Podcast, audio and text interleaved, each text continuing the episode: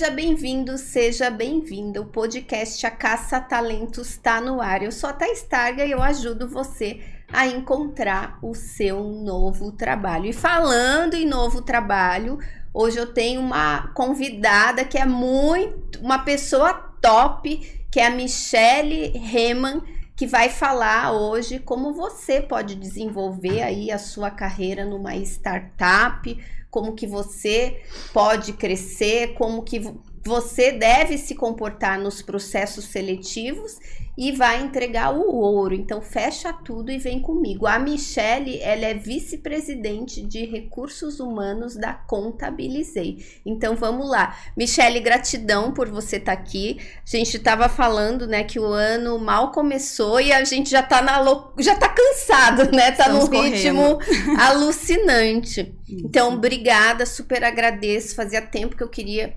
conversar com você. Que bom que você conseguiu aí uma brecha na sua agenda.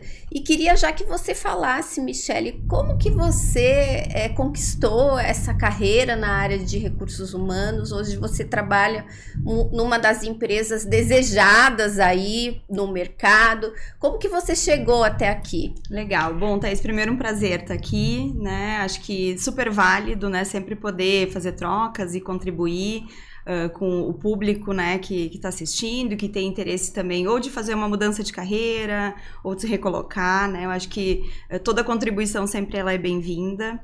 Uh, a minha carreira ela foi uh, muito guinada assim uh, numa estratégia de tentar encontrar espaços onde não tinham pessoas posicionadas assim eu converso bastante sobre isso Uh, acho que boa parte, assim, das pessoas acaba guinando a carreira por um plano de carreira que existe dentro da empresa. Mas cada vez mais, assim, a gente vê no mercado posições novas surgindo, que são carreiras que nem estavam desenhadas ainda acontecendo. Eu sou psicóloga de formação, Uh, e desde muito cedo, assim, né, uh, fui para a área de recursos humanos, nunca cliniquei, né, foi, foi logo direcionando a minha carreira para isso. Uh, e acho que o, o, que me trouxe até aqui foi fazer várias dobradinhas ao longo do meu caminho com a carreira de RH. Né? Então, a primeira empresa que eu trabalhei, eu comecei por RH e logo na sequência eu peguei toda a parte de gestão de processos da empresa, peguei toda a parte de qualidade e esse é o espaço que eu digo assim, é um espaço em branco. É difícil você encontrar no mercado um psicólogo que uh, tem as duas nuances muito bem uh, trabalhando em conjunto, né? Muito bem desenvolvidas. Uh, e logo depois disso, assim, eu comecei a guinar minha carreira e cheguei uma oportunidade muito legal e eu acho que ela é muito vívida, né? Ela não se supre, que é o desenvolvimento de lideranças. Né? Me especializei uh, em desenvolver lideranças, principalmente na parte estratégica, né? Então, a minha carreira ela foi toda calcada em desenvolver alta gestão, isso foi me posicionando de uma maneira diferente, né, no, no mercado. Uh, tive, né, na verdade eu tenho ainda uma empresa, mas eu não atuo nesse momento nela, né, mas eu tive minha empresa onde eu atuei uh, durante sete anos, até o momento, então, que eu vim para Contabilizei, uh, assumir uma cadeira executiva para trabalhar o desenvolvimento, né, das pessoas para primeiro, o primeiro salto que a empresa ia dar. Quando eu cheguei na Contabilizei, a gente tinha 280 pessoas e hoje nós somos quase 1.200. Nossa, que, isso. que salto, que né? salto, né? E isso tem que ser muito bem estruturado, muito bem pensado, né, para que a gente consiga trazer os profissionais certo para dentro da companhia. Então, essa assim, em poucas palavras, esse é um pouco assim o resumo de como eu fui construindo a minha carreira, né, ao longo desses 25 anos já de, de profissão. Nossa, e como e foi a primeira vez que você atuou forte fortemente assim, full time com uma startup? Startup sim, né? Eu já tinha tido bastante contato com outras empresas, mas mais no sentido de trocas ou de mentorias, visitas, né? Isso trabalhando muito com o meu próprio negócio, né? Então cheguei atender algumas startups. Eu nunca tinha estado numa startup que estava chegando ali na, na terceira fase, que a gente chama que é onde vai acontecer esse salto, né? E aí você precisa definir as estratégias de uma outra maneira para uh, eh, conseguir alavancar não só os produtos da empresa, mas também conseguir fazer com que a empresa cresça no seu quadro de pessoas. Então foi a primeira vez, né, que eu me deparei com esse desafio. Nossa, que legal. E para quem está nos assistindo, tem muita gente que até faz confusão, né? Às vezes não sabe ao certo o que é uma startup. Uhum. E eu queria que você falasse um pouquinho, né, o que é uhum. uma startup e também o que, que você sentiu de diferença de uma empresa mais tradicional uhum. Para uma empresa em startup em termos de clima, cultura, processo seletivo também. Legal.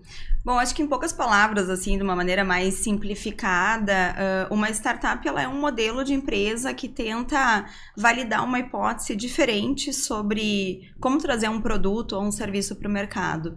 No caso da Contabilizei, a hipótese inicial e o que se tornou o carro-chefe da empresa foi conseguir trazer a contabilidade de uma maneira mais acessível para as pessoas né, de uma maneira que o empresário ele não ficasse na parte burocrática do seu negócio, e sim na inteligência de negócio, e que a gente conseguisse através de tecnologia tornar esse produto uh, mais acessível para as pessoas dentro do mercado. Né? Então, uma startup, assim, eu acho que todo mundo, quando a gente fala de startup, pensa, né, uh, muito conceito de Apple, de Facebook, que é uh, aquela ideia, né, de uma garagem, onde alguns nerds têm uma ideia, enfim, começam a desenvolver. Essa é a fase 1 de uma startup, onde ela vai validar, né, a, a hipótese que ela está trazendo, o produto que ela está trazendo. Uh, geralmente, nessa fase, então, ela recebe um primeiro aporte, que é um aporte pequeno, para ela validar a ideia. Validada a ideia, ela vai criar uma estratégia de como alavancar esse produto, né, num curto espaço de tempo, uh, para começar a gerar uma rentabilidade para o negócio e ela começar então a, a, se posicionar de uma maneira sustentável, né, uh, dentro do mercado.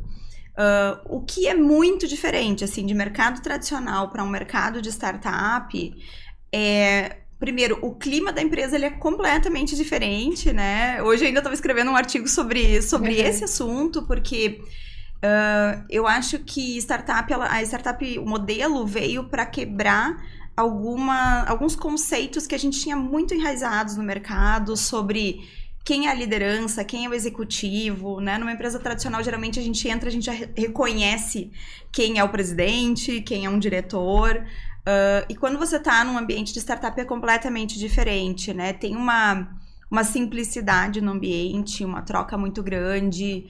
Uh, a gente busca muito, assim, uh, trabalhar de uma maneira igualitária no sentido das trocas. Eu acho que eh, cada pessoa ela consegue contribuir dentro do negócio.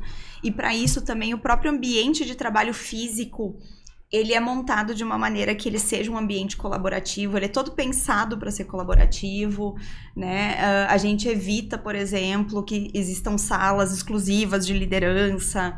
Então tem algumas coisas bastante diferentes. E o que é muito diferente, uma empresa que vai crescer na velocidade que uma startup cresce, ela vai passar por coisas muito diferentes, né? Os desafios, eles são enormes, né? Inclusive, assim, desafios de negócio, saltos, né? De, de indicadores que, que a gente dá. Mas também uh, exige do profissional algumas posturas muito diferentes, né? A maneira de lidar com erros, com falhas, é, é muito no sentido de aprendizado e logo na sequência uma postura resolutiva para conseguir dar o próximo passo.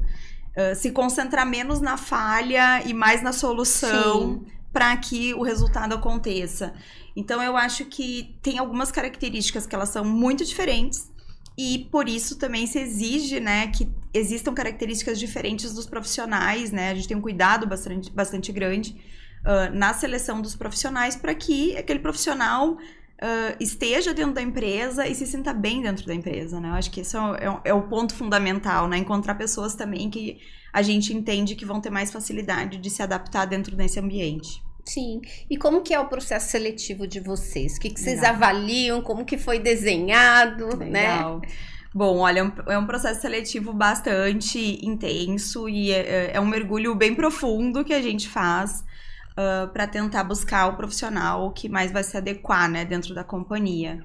Uh, na Contabilizei, a gente uh, tem algumas pre premissas do que a gente busca, né? E a gente, a gente não quer profissionais que venham passar uma temporada com a gente, a gente quer pessoas que realmente acreditem no propósito da empresa, queiram impactar, queiram fazer, queiram fazer algo diferente, né, pelo nosso uh, país, e isso é bastante importante para nós, assim, né? Então, pessoas apaixonadas, né, pelo que a gente está fazendo, por esses desafios que a gente está traçando, para nós é bastante importante.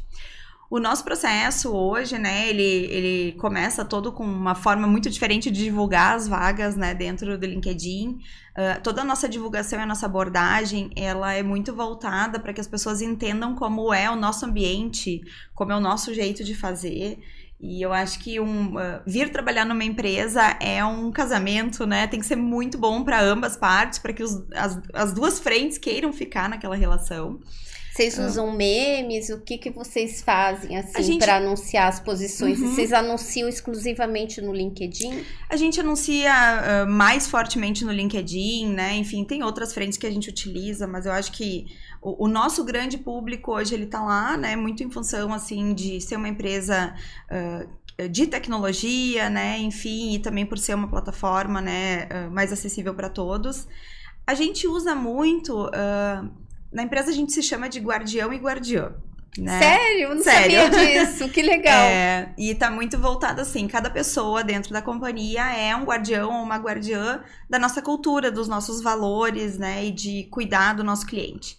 Uh, então a gente usa muito as nossas pessoas para se comunicar com o mercado, explicando o que, que faz elas ficarem lá, explicando como é que elas conseguiram uh, alavancar uma trajetória de carreira dentro da empresa, como é trabalhar, como é o ambiente, o que, que a gente está fazendo ali, né? E aí muito também trazendo isso que eu comentei, né, do, do propósito, né, como pano de fundo, que eu acho assim que uma vez que a gente se apaixona pelo propósito é difícil, né, se desfazer. Então a gente uh, transmite muito o como nós somos uh, para que as pessoas nos conheçam e optem realmente em vir estar com a gente, uh, construindo o que a gente está construindo. Aí o nosso processo, então, assim, ele tem toda uma, um, uma divulgação e uma atração contínua, não só falando da própria vaga que está ali, né? Mas eu até convido, assim, que quem está nos assistindo, se, se algum dia for se candidatar na vaga, não só na Contabilizei, mas eu acho que qualquer empresa que for uh, se candidatar, olhe primeiro um pouco sobre quem é essa empresa, o que, que ela faz, como são as pessoas que estão lá, né? Que eu acho que fala por si só também, né, eh, do ambiente. Uh, e daí o nosso processo ele começa com uma candidatura, né? E na própria candidatura a gente desenvolveu algo muito legal uh, que é um game de cultura. Então, esse game de cultura ele coloca o candidato uh, viajando pelo Brasil, né? Literalmente é um mapa do Brasil em que ele viaja pelo Brasil e ele vai atender três clientes. Né, em estados diferentes, com demandas diferentes, uh, e a gente vai entender ali o quanto essa pessoa tem os nossos valores na hora de tomar decisões atendendo os nossos clientes, né? Então, foi um game que a gente desenvolveu assim com muito cuidado com o parceiro, foi muito legal uh, e tem nos dado assim um, um resultado muito bom no sentido de assertividade com relação à cultura. Isso é para ver se tem fit cultural. Fit então. cultural. Que legal. Exatamente. Nossa, não sabia. E as pessoas, o que, que elas relatam, os feedbacks, assim? Legal. Um, tem feedbacks de todos os tipos, Sim. óbvio, né? Mas a gente escuta, assim, na grande maioria, as pessoas se conectando e começando a entender uh, o que está por trás da forma de fazer dentro do nosso negócio, né? Porque você, o nosso game ele foi montado realmente com demandas reais dos nossos clientes, né? No, no sentido de uh, de querer uh, ser atendido, de querer né, ter uh, um, um, cuidado por nossa parte. E o candidato ele vai ter sempre opções para ele escolher do que, que ele faria. E isso vai dizer muito como aquela pessoa, né, toma as decisões, faz suas escolhas, prioriza. E não tem certo e errado no game, tem uma soma de pontos. Dependendo das escolhas que você vai fazendo, você vai somando mais ou menos pontos. E ele vai mostrando quais são os valores que você tem mais forte conectados com a empresa e quais valores você não tem tão fortes assim conectados com a empresa. Né? Então, é para nós é uma primeira fase, é um ponto decisivo dentro do processo. Né? Ele, ele é uma fase hoje que já é uma fase eliminatória, porque a gente entende como algo muito importante. Né? A cultura, para a gente, é, é um dos assuntos mais importantes dentro da empresa. Uh, também nessa própria candidatura a gente já tem um teste técnico, né? Que então para validar a parte de conhecimento técnico, principalmente aquelas posições que são posições, né, uh, que vão desempenhar um papel e que exige, né, um, um cuidado no que, que vai ser passado para o cliente. Então, por exemplo, os nossos contadores todos passam por uma prova técnica, os nossos desenvolvedores passam também por um teste técnico para entender né, o quanto conhecem daquilo que vão fazer, e as nossas lideranças passam daí por um case, né, onde a gente vai entender um pouco como esse líder toma decisões, como ele conduz né, dentro do dia a dia, como ele estrutura e dissemina a estratégia. Isso tudo online. Tudo online. Tudo online uhum. antes da entrevista. Antes da entrevista, exato. Uh, depois disso, então, tem daí uma primeira, um primeiro screening, né? Uma primeira entrevista inicial, onde uh, o nosso Hunter vai conseguir entender um pouco melhor, né? O porquê que aquela pessoa está interessada em trabalhar com a gente, o que está levando ele também uh, a nos procurar, né? Validam as informações iniciais que a gente precisa. E daí é onde a gente já começa a entrar, assim, num, numa etapa, né? Vai, vai começando a funilar, a funilar o nosso processo. E o candidato, ele vai conversar com o gestor, né? Aí, dependendo do nível, tem mais ou menos entrevistas, né? Quando a gente está falando ali de um, um nível de gerente para cima, geralmente a gente vai estar tá falando de três ou quatro entrevistas, né? E a gente faz esse movimento para que a liderança também entenda se ela gosta desse modelo da forma como a gente se comunica, da forma como a gente avalia, né? A gente responde muitas perguntas que o candidato tem também nesse momento, né? E se a gente está falando de uma posição de analista, a gente está falando ali geralmente de umas duas entrevistas, né? Um momento também com a liderança, onde a gente vai validar. E depois disso a gente tem um processo de calibragem entre todos envolvidos, na empresa a gente tem um valor que é construímos juntos, né? Uhum. E a uhum. gente leva ele muito a sério. Então, pra gente é uma etapa também importante de todos discutirem e tentarem entender uh, se realmente é aquela pessoa que a gente quer para vir trabalhar com a gente, né? Então, acho que o, o nosso processo, assim, ele é um, um processo um pouco mais extenso, Uh... Dura quanto tempo, geralmente, um processo de um analista uhum. e de um líder? Uhum. Analista, sim, a, as posições iniciais uh, em torno de 30 dias, né? Uh, Mas as... é rápido por, por, por, ter todas essas etapas, é... até que considero rápido, é comparando tem... com muita coisa que a gente vê por é, aí, pois, né? pois é. Na nossa velocidade parece sim, todas as Exatamente. Né? Uh, quando a gente está falando, então, ali, posição uh, júnior, uh, assistente, 30 dias. Quando a gente está falando um analista intermediário, em torno de 45 dias. E daí, liderança, né? Liderança no primeiro nível, mais ou menos 60 dias. Liderança estratégica, em torno de 90, 120, depende do nível da posição. Então, esse é mais ou menos o nosso SLA hoje dentro da companhia. Sim. E hoje uma entrevista dura quanto tempo? E é tudo online também? Ou tem etapa presencial? Etapas presenciais, assim, pra gente, elas só acontecem se a gente estiver falando de uma posição executiva hoje, né? A empresa, ela tá... Nós temos 78% das pessoas que optaram por ser totalmente remoto. Uh, e, e, os demais, né, uh, optaram por, pelo modelo híbrido. Uh, hoje, para não dizer que a gente não tem ninguém presencial, né? Uh, a gente tem 2% da empresa que optou por ser presencial. Nossa, que legal. Até não tinha conversado uhum. antes com você sobre isso. E achei super interessante, porque o que a gente está percebendo é um movimento de mercado que tá todo mundo ou voltando 100% presencial uhum. ou num modelo híbrido de trabalho. E eu queria saber por que, que vocês tomaram a decisão de manter é, quase que tá quase que 100% híbrido, híbrido ou, exato. né, uhum. em home office. Thaís, assim, eu acho que não tem certo e errado, né? Eu acho que cada, pessoa, cada empresa, na verdade, ela vai tomar decisões de acordo com o seu negócio e, e eu acho que sempre também vale muito de acordo com a maturidade da, da sistemática de gestão e de governança, né, do negócio. Uh, pra gente, uh, nós começamos remoto não por escolha, né? Começamos por uma pandemia. Uh, e em agosto de 2020 a gente tomou a primeira decisão que seria Uh, nós vamos trabalhar no modelo remoto. As pessoas estavam muito ansiosas, querendo uma, saber o que, que ia acontecer. Uh, e então nós posicionamos. Como a gente fez lá, né? Na, na Contabilizei, a gente uh, pegou por área e definiu cada nível, o que, que a pessoa poderia escolher. É, para nós hoje é quase como se fosse um menu, onde a pessoa vai lá e ela diz, olha, eu sou de tal área e eu sou pleno, deixa eu ver as opções que eu tenho, né? E aí ela opta de que maneira ela quer se posicionar. Por que, que a gente optou em fazer dessa maneira, né? Primeiro, porque para a gente é fundamental que a pessoa ela tenha também a, opção de escolha. Para a gente, como empresa, ter ido para remoto foi uma descoberta sensacional. Uh, por quê? Antes a nossa população basicamente ela se concentrava assim, 85% em Curitiba e 15% em São Paulo, né? E a partir do momento que a gente teve a possibilidade de abrir vagas em todo o país, o nosso nível de contratação ele deu um salto de qualidade incrível, né?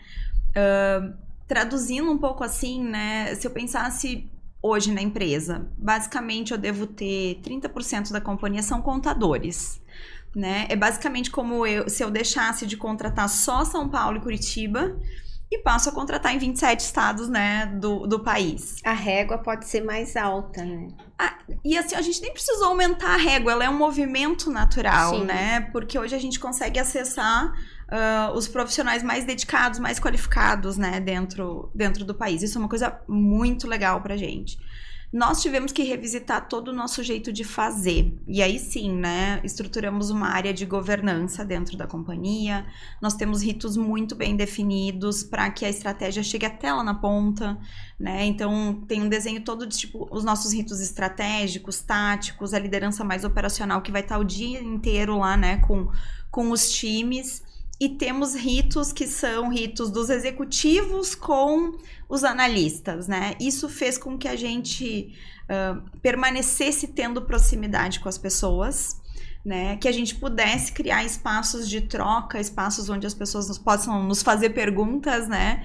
Com relação do porquê, por que, que a gente está fazendo uh, as coisas da forma como a gente está fazendo. Então, assim, na verdade eu enxergo que uh, exige muito né, da empresa uma estruturação diferente, uma preparação diferente da liderança para lidar com as questões do dia a dia.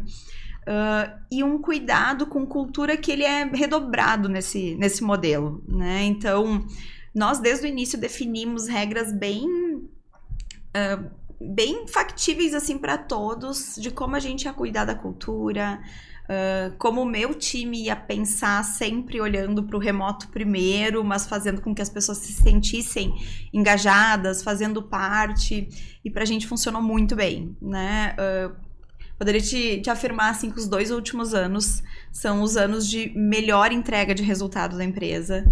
Né? Nós, nós nunca tivemos um desempenho tão bom quanto nos dois últimos anos. Então, sim, assim, a gente anda na, na contramão do que se. Eu costumo dizer assim, ó, a gente anda na contramão do que se divulga no mercado, né? Porque sim. o mercado ele está tentando também né, nos, nos posicionar de uma ideia, mas tem um movimento que eu acho que está bem consolidado, pelo menos do híbrido. Eu acho que o remoto ainda é algo para ser desmistificado, mas o híbrido eu acho que já é bastante forte.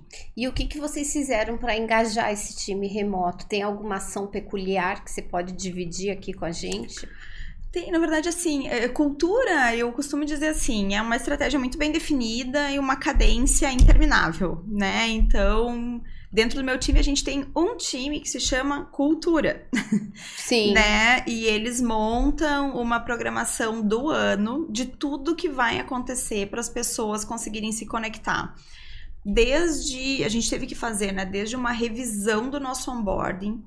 Uh, hoje nós temos um movimento que se chama pré-onboarding, onde a pessoa ela, ela recebe uma série de materiais antes. Quando ela chega na empresa, a sensação que ela tem é do tipo assim: já sei falar sobre a Contabilizei, uh, as gírias, né, ou as siglas que a gente usa, essa pessoa já sabe o que significa aquilo.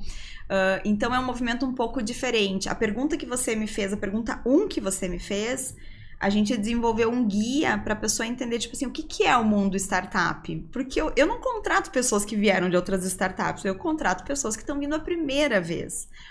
Então, isso facilitou bastante o processo no sentido de uh, incluir mais rapidamente a pessoa dentro da cultura, e daí ela vai passar por um ciclo de onboarding institucional, que é super comum dentro das companhias, né? Depois disso, a gente estabeleceu, nos primeiros 90 dias, ritos que fizessem com que uh, esse novo guardião ou guardiã entendesse mais rapidamente, assim, por que, que a gente existe, que cuidados a gente tem que ter. Então, o que, que são esses ritos, né? Passado 30 dias, toda pessoa ela tem, ela passa por um onboarding com o nosso CEO, onde ele conta uh, toda a história da empresa, de onde surgiu a ideia, o que, que ele espera de cada pessoa que está ali junto com a gente.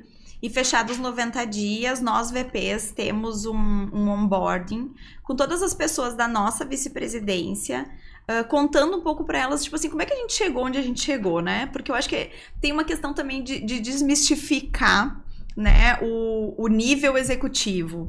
E essa desmistificação, inclusive, ela passa por mostrar o quanto não é fácil chegar né, até esse estágio. Então, isso, isso nos ajuda bastante no sentido da pessoa entender que a carreira ela é uma construção, que cada um é o protagonista né, dessa, dessa jornada de crescimento. Uh, e é um momento onde também elas conseguem entender o que, que vem pela frente naquela vice-presidência, né? Quais são os grandes desafios, no que, que a gente está focado. Uh, as pessoas têm um espaço para perguntas, elas nos perguntam muito assim o que, que a gente espera de cada pessoa que chega dentro da empresa. Então, assim, essa fase inicial faz com que rapidamente você se sinta fazendo parte.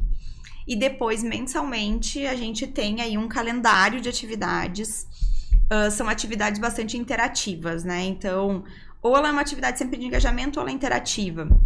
Então, vou te dar um exemplo, assim, ah, uma atividade que a gente tem uma vez por ano é o que a gente chama de ser humaninho. Ser humaninho é, é a gente vai ver quem quer participar, não é obrigatória a participação, óbvio.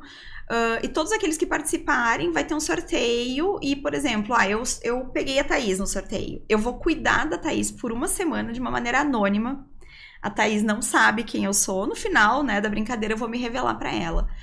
Mas é um formato. E, e você cuida como? No, no, você... Como que é? Legal. Se explica que eu fiquei Legal. curiosa. Quando a pessoa ela se inscreve, ela vai preencher um questionário contando um pouco assim. O que, que ela gosta? O que, uhum. que tu uhum. faz no teu tempo livre? Que tipo de música tu gosta? Uh, quais são os teus gostos? Uh, que comida você gosta? Né? E quando você recebe o teu sorteado, uh, junto vai estar tá lá, vai ter o endereço daquela pessoa e o questionário dela. Ah, então, o que, que, que, geralmente o time faz? Assim, o time faz playlist no Spotify e manda para a pessoa, uh, uh, manda, né, algum presente para casa da pessoa ou manda algum lanche, alguma comida. Uh, cartas, geralmente envolve o resto do time também para ajudar a conversar com aquela pessoa através, né, uh, do time. Então tem várias coisas que a gente pode fazer para cuidar, né, do outro. E pra gente é, é uma semana tão, tão bacana, tão importante, assim, causa uma aproximação tão grande entre as pessoas. Então é um pouco isso, assim, sabe? É o como você engaja Uh, pessoas que estão em cada canto. Então, quem tá no Rio Grande do Sul tá no frio e quem tá no norte tá no Sim. calor, né? E começa a entender essas diferenças. Isso é muito legal. Uh, e tem uma série de outras ações. Festa junina é toda online, toda pensada de uma maneira online. É muito legal. Na, na companhia, o bingo de São Guardião, né? Que a gente chama. Então, é um bingo. Uh, tem correio elegante, tem rádio junina, tem uma série de coisas, concurso de fantasias. Então é Olha, isso. que legal. É, tem que ser bastante criativo. Sim. é. Que legal. E hoje, é, o que, que você pode dizer assim do profissional que performa bem no processo seletivo? Até uhum. voltando ali, a gente estava falando da entrevista, né? O que, que, um profissional hoje que brilha os seus olhos, da sua equipe, sei que você uhum. provavelmente não deve fazer mais tantas entrevistas, está num nível muito mais tático, estratégico, mas o que, que como que tem que ser essa pessoa, né? Uhum. Falando do candidato ideal, Sim. o que, que ele pode mostrar para encantar vocês? Uhum. Legal. Bom, eu acho que tem algumas características assim que, que são importantes, independente do nível, uh, para quem vem trabalhar numa startup, né? Uh, a primeira delas é, é gostar de desafios. né? E enxergar o desafio como uh, algo motivador e não como um problema. Nós temos desafios todos os dias, né? E de níveis de complexidade bastante diferentes. Uh, a diferença, por exemplo, hoje dentro do nosso dia a dia é basicamente assim: o que uma empresa tradicional ela dá um salto num ano, a gente faz em três meses. Então, se torna muito mais dinâmico em função disso. Então, assim, constantemente você vai estar lidando com desafios. Tem que ser algo que você goste, tem que ser algo que brilhe o teu olho, né? E, e eu acho que no processo seletivo isso isso é investigado de uma maneira muito natural, né? Porque você sempre vai ter problemas, a diferença é como você enxerga eles. Uh, o segundo ponto é conseguir lidar com mudanças. Uh, nós estamos numa empresa que o foco. Nós temos um valor que se chama 1% melhores todos os dias. Isso envolve que todos os dias a gente está tentando melhorar algo dentro da empresa. Então, quando você está se acostumando com um processo e com a maneira como ele é feito, ele vai mudar. Por quê? Porque tem um time focado lá em tentar desenvolver uma melhoria naquele processo, ou aquela parte ela vai ser automatizada, né? A tecnologia está entregando uma automação. Ela não vai mais existir como uma execução daqueles profissionais que estão ali, eles vão ser só alocados em uma outra área e segue, né, a rotina do dia a dia que a gente percebe, assim, é que uh, quando a gente não consegue, não quer dizer que sempre a gente vai conseguir, né? Uh, quando a gente não consegue investigar muito bem isso no processo seletivo uh, e traz alguém para trabalhar na companhia que tem dificuldade de lidar com esse ambiente de mudança constante, causa sofrimento para a pessoa que está ali, né? E eu acho que acho que nenhum profissional de, de recursos humanos quer ver alguém sofrendo, né, dentro do seu negócio. Então é algo que eu converso bastante com o meu time, assim, do cuidado, né, e da responsabilidade que a gente tem com relação a isso. Então, lidar, saber lidar com mudanças, né, uh, conseguir gostar de desafios, querer desafios, são duas características importantes. E tem uma que é uh, errar rápido. Sim. né? Porque a gente vai errar. E, e infelizmente, gente, nós não fomos treinados para errar, né? Nós fomos treinados para tirar 10. 7 era ruim, né? Mas o 7, na verdade, muitas vezes ele é o caminho para a gente chegar até o 10. E, e o que eu percebo, assim, eu converso bastante com o meu time sobre isso, é que tá tudo bem a gente errar, né? Eu acho que todos os dias eu me deparo com alguma situação que não tá legal, que, enfim, é um erro, né? E eu acho que a forma como a gente, como liderança, vai encarar aquele erro vai fazer com que o nosso time se sinta mais à vontade para conversar com a gente sobre aquilo ou menos à vontade, né?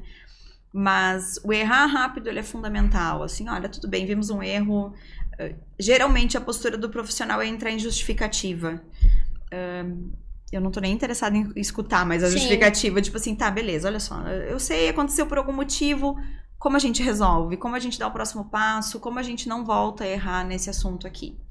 Então, acho que são características super importantes e são pontos que a gente está validando sempre no processo seletivo, assim, uh, da base até a cadeira mais estratégica, a gente avalia esses aspectos. Sim, me lembrou muito uma frase do Henry Ford, que ele fala: não foque em problema, foque em soluções. Em solução qualquer um sabe queixar-se, né? Uhum. Então, para a gente se queixar é muito fácil.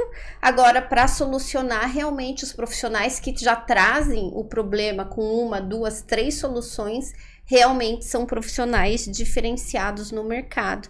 E pelo que eu estou observando aqui, no processo seletivo, vocês é, dão bastante ênfase às soft skills, né? Ao Sim. potencial, ao comportamental do profissional. Você pode falar um pouquinho sobre isso? Posso. Acho que uh, a parte técnica uh, é a parte mais fácil de ensinar, né? Uh, e de melhorar, inclusive. dentro da companhia, a gente tem vários programas assim de mentoria interna para desenvolver a, a competência técnica, né? E levar o profissional para o próximo nível.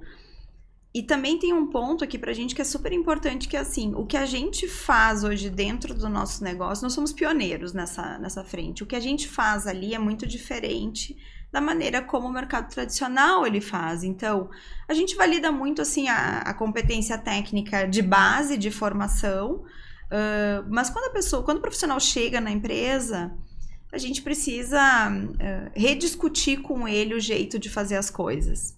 Dentro de RH, eu costumo falar assim: tudo que você aprendeu até agora você vai usar como base para construir, e daí você precisa desconstruir para reconstruir de novo, porque é um ambiente diferente.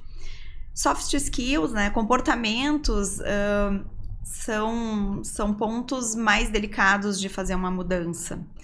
Uh, e, e quando a gente não tem o cuidado devido numa avaliação, num processo seletivo, acho que me torno repetitiva até falando de novo, assim, para quem está contratando é frustrante, né? Porque a gente vê aquela repetição de comportamentos que a gente detectou no processo seletivo.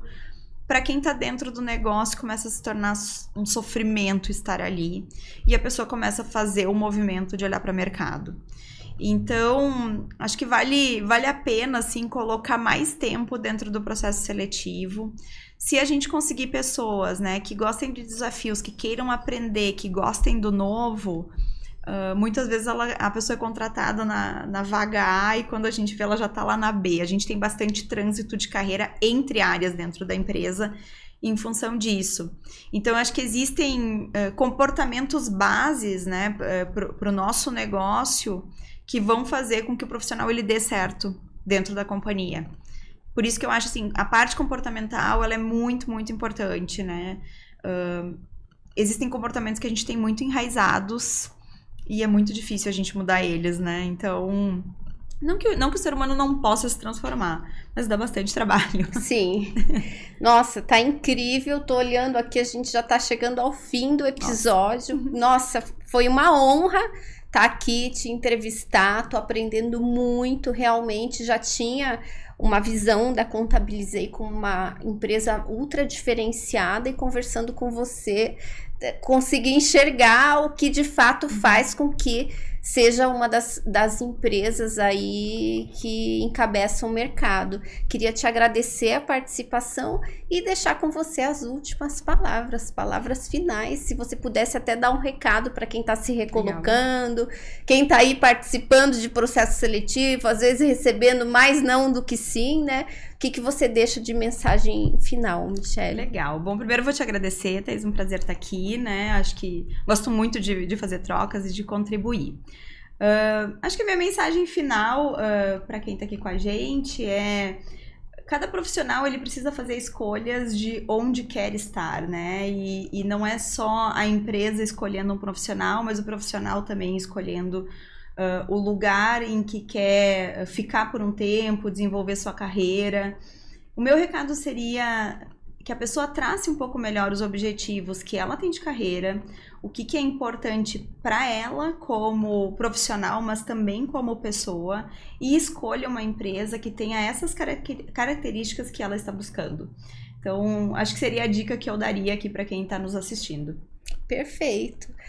Gostou desse episódio? Quero ver o seu comentário. Diz para mim o que, que você achou. Deixa pergunta também. Se você quiser também marcar outras pessoas para a gente convidar, vai ser uma honra poder te atender. Um beijo e até o nosso próximo vídeo. Tchau, tchau!